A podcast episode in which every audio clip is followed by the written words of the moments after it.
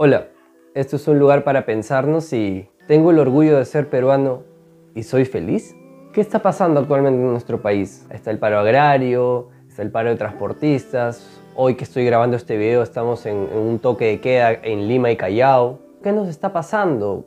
¿No les da la sensación también que es una especie de historia repetida? ¿Por qué como sociedad, como grupo, como nación, nos suele pasar lo mismo, parece una, cosa cíclica, ¿no? Como si el menú fuese siempre el mismo. Si como sociedad, al margen de cómo escojamos, ¿no? Si escogemos hacia la diestra o hacia la zurda, siempre pasa casi lo mismo. ¿Qué nos pasa como nación, ¿no?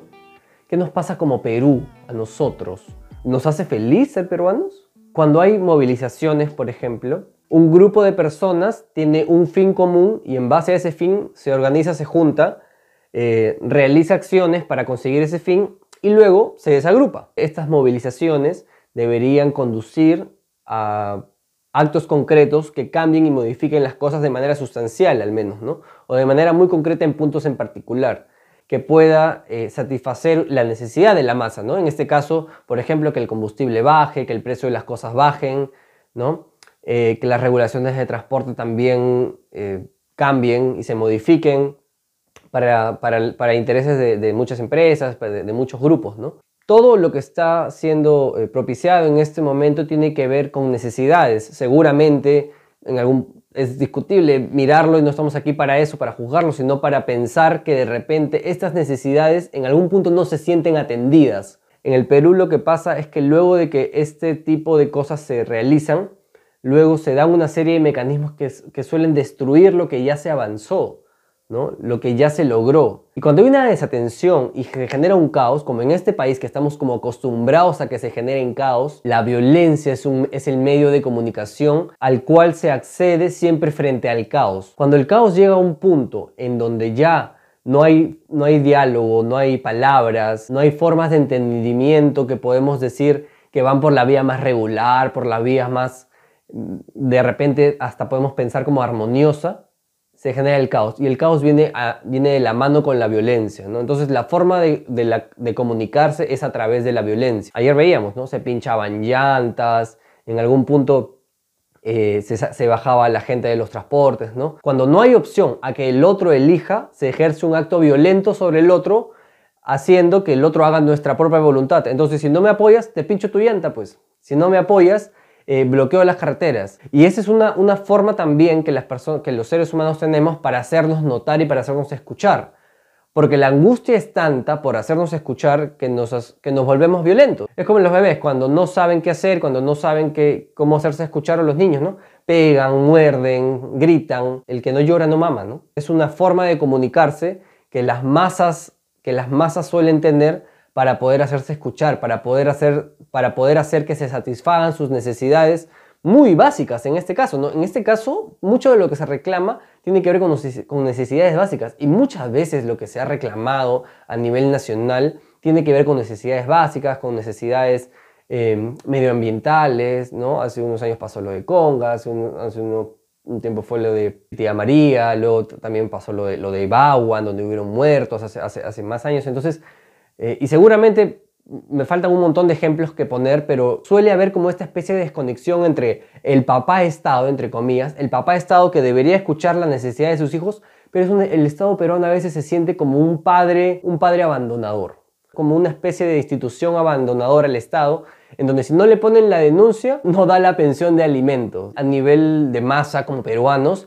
necesitáramos siempre poder, tenemos que recurrir a la última instancia en donde ya se agotaron todas las posibilidades, que por cierto no sé si, realmente se agotan, pero se agotan todas las posibilidades y, necesariamente tenemos que recurrir a algo que, te que arrincone al, al papá Estado, que arrincone al papá gobierno para, para que pueda ejercer algo, ¿no? Porque parece como que una se genera una especie de desinterés y es una sensación de desinterés. Entonces uno está como medio confundido de no sabe quién tiene la culpa, tendemos a echarle la culpa al Estado, pero al final nosotros los escogimos y se genera una especie de caos en donde también me desentiendo un poco de que como sociedad democrática todos decimos, sí, al final vamos a, a, respetar la democracia, pero al final la democracia, si no va al lado de mis, de mis propios intereses, no es democracia. Entonces mucha agresión emerge en todos, ¿no? En todos, en todas la agresión emerge, se empiezan a disparar perdigones ideológicos, perdigones eh, de pensamiento, ¿no? Si tú, tú tienes que pensar como yo y si no piensas como yo, eres el enemigo. Y todo el mundo se está atacando últimamente, ¿no? Se genera un ambiente muy hostil y muy violento. Y como nación nos genera la sensación del, pucha, ¿de dónde nos agarramos ante, ante la constante inestabilidad?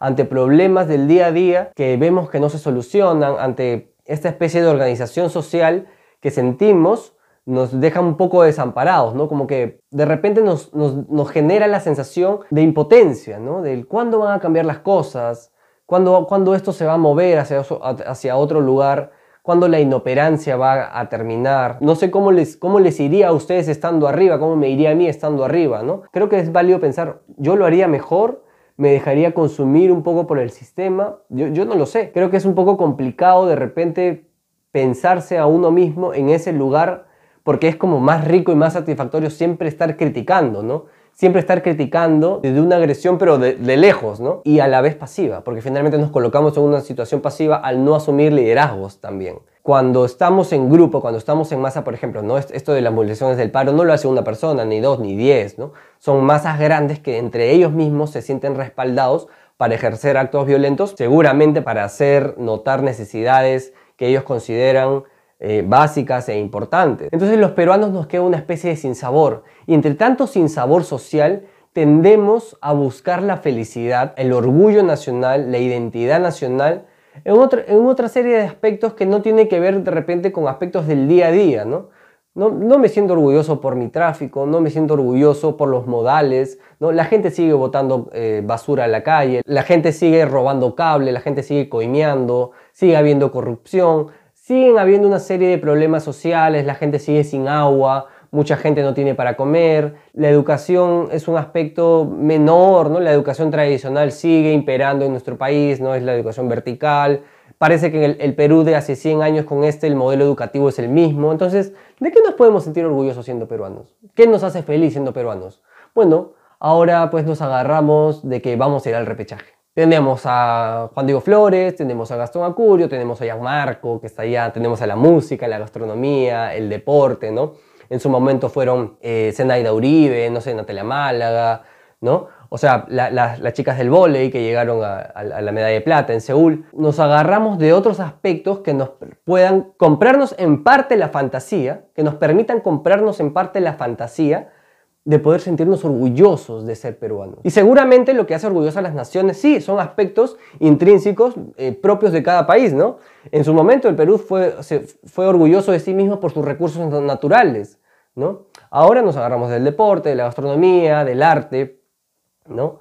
Pero no son aspectos como sustanciales de la nación, ¿no? Nunca el Perú se siente orgulloso, bueno, es que lo que pasa es que su gente es la más honrada del país, ¿no? Es la más honrada de la región, del mundo, no no, nos sentimos orgullosos necesariamente por nuestros valores, sino nos sentimos orgullosos por aspectos eh, más superficiales y externos, por meter una pelota a un arco, por, hacer, un, hacer que una pelota pase por una net y toque el suelo, ¿no? Porque un plato de comida esté rico, ¿no? Porque alguien cante bonito. Son aspectos muy valorables, por cierto. Son aspectos del arte, del, del, turismo, de la gastronomía que, vamos, que no todos lo tienen, ¿no? Y sin duda hay que sentirnos orgullosos por eso. Pero en sí también pueden ser como compensaciones, ¿no? Es como que ante tanto vacío y ante tanto caos, voy a, voy a esparcir una capa más superficial en donde me siento bien, pues, ¿no? En donde un ratito me voy a... ¿No han visto estos memes? En donde un ratito me voy a desconectar, ¿no? El Perú haciéndose añicos y mucha gente comprando entradas para Daddy Yankee, Bad Bunny,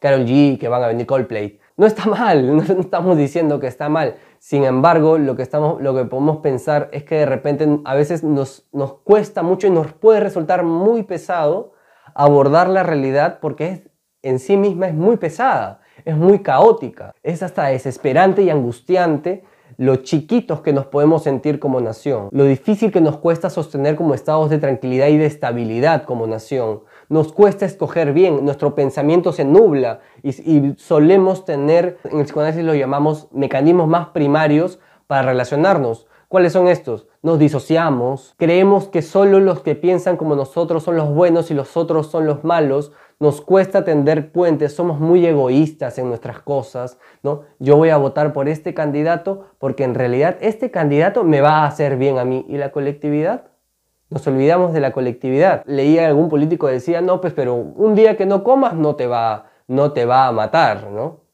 Finalmente, bueno, pues si hay saqueos, si alguien le roba, le pinchan su llanta, ya es una llanta, pues, ¿no? Pero para otra persona son 500 soles, ¿no? 500 soles que es seguramente lo que hacen un mes o en medio mes. Entonces hay una especie de egoísmo, una especie de narcisismo intrínseco a nivel individual entre los miembros de este país que nos nubla la mente, ¿no? Nos es difícil mucho tejer puentes. En medio de este caos creo que lo estamos pudiendo ver, ¿no? Creo que se reavivan y se, y se vuelven a sentir sensaciones que como grupo, que como, que como país nos hacen pensar y nos hacen cuestionarnos como que somos felices siendo peruanos. Seguramente estamos orgullosos muchas veces de haber nacido en este país, hemos trabajado en el Estado, lo hemos visto de cerca, hasta hemos aprendido a querer el desorden y el caos. En algún momento cuando hice un viaje al extranjero, extrañaba un poco el caos de este país. Decía, ¿dónde están los claxons que suenan a cada rato? ¿Dónde está el, micro que te quiere atropellar? No, no había, ¿no? Y hasta uno como que se vuelve como, se vuelve parte de uno, ¿no? Sin embargo, sí nos podemos preguntar y cuestionarnos solamente para terminar que de repente las cosas pueden cambiar, que de repente podemos asumir un rol más activo, no tanto desde la crítica destructiva, sino tal vez intercambiando opiniones y generando soluciones concretas y que puedan tejer puentes antes que destruirlo. Poder tolerar que las cosas vayan mal es muy duro, ¿no? Y, es más difícil aún hacer algo cuando las cosas van mal, ¿no? La violencia suele ser un, medio... Eh, como que el que está más a la mano y el que implica menos pensamiento también, pero como, como país, como, como nación, nos cuesta mucho pensar. Creo que somos un país al que le cuesta pensar mucho, ¿no? Parece que nos dan como cada cierto tiempo golpes en la cabeza fuertes que nos inhabilitan la posibilidad de pensar. Y luego nos da una especie de calma y tranquilidad momentánea y ¡pum! caemos en lo mismo, ¿no? Habría que hacer algo con eso. Por ahora nos vamos a quedar ahí. Vamos a ver cómo nos va en las próximas semanas y esperemos que las cosas se resuelvan y no solo se calmen. Nos vemos. ¡Chao!